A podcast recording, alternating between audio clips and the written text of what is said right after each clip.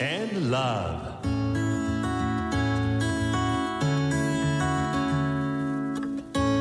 サウナをこよなく愛する私豊沢ひとみが素晴らしきサウナの世界をご紹介するコーナーラブサウナ。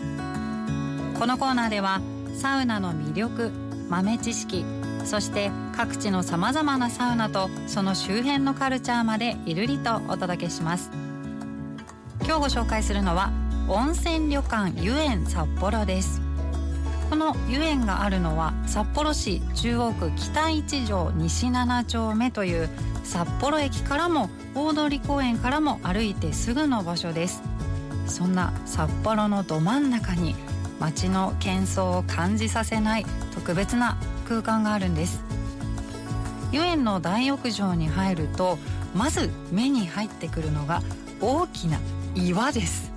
大浴場のど真ん中に大人34人で囲めるかなぐらいの大きな岩があるんですがなんとこの岩が水風呂になっています。この大きな岩の中をくり抜いて浴槽にしているんです。一見見ると何の岩だろうと思いますが近づいて水が張ってあるのを見て手を入れるとあ水風呂なんだなと分かるようなちょっと変わった、えー、個性的なデザインの水風呂なんです。ちなみに大浴場の浴槽などには札幌軟石が使われているということです。水風呂に驚きを隠せぬままサウナに行ってみましょう。女湯のサウナは壁がレンガになっているのが特徴的です。こちらのサウナ温度はだいたい80度くらい。じっくりゆっくり内側から汗をかきたいなという時にちょうどいい温度です。サウナ室内の落ち着いた色合いと照明がゆっくりと過ごさせてくれます。そしてじっくりじっくり汗をかいたら先ほどの大きな岩の水風呂に入ってみましょう。こちらの水風呂水温は18度くらいです。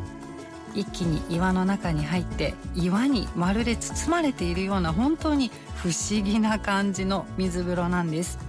こちらの水風呂18度で先ほどのサウナは80度。実はこのサウナと水風呂の温度のコンビネーションがとっても大切なんです。サウナがとても暑いのに水風呂がぬるかったりするとしっかり体が冷やせなかったりするんですがこの80度と18度ちょうどいい組み合わせなんですよね。そして最後は休憩です。休憩は露天スペースへ行ってみました。木で外から見えないようにはなっているんですが風が外から入ってきます。そしてすぐそばには植物園があるので鳥のさえずりも聞こえてきます。ゆったりと過ごせるヒーリング効果もバッチリです。こちらの露天風呂は登別カルルス温泉が楽しめるとのことでした。外気浴でちょっと風が冷たいなと感じたらすぐに露天風呂に入って半身浴をするのもいいかもしれません。そしてこちら湯園ではお風呂上がりはサービスで食べられるアイスも置いてあります。宿泊者限定のサウナで宿泊者は今までできなかったんですが最近朝ウナ朝に入るサウナもできるようになりました。札幌の旅行の時にも週末にリラックスして過ごしたい時にもおすすめの場所です。このコーナーでは皆さんからのサウナに関する質問もお答えしています。メールは love.air-g.co.jp です。あなたからのメッセージお待ちしています。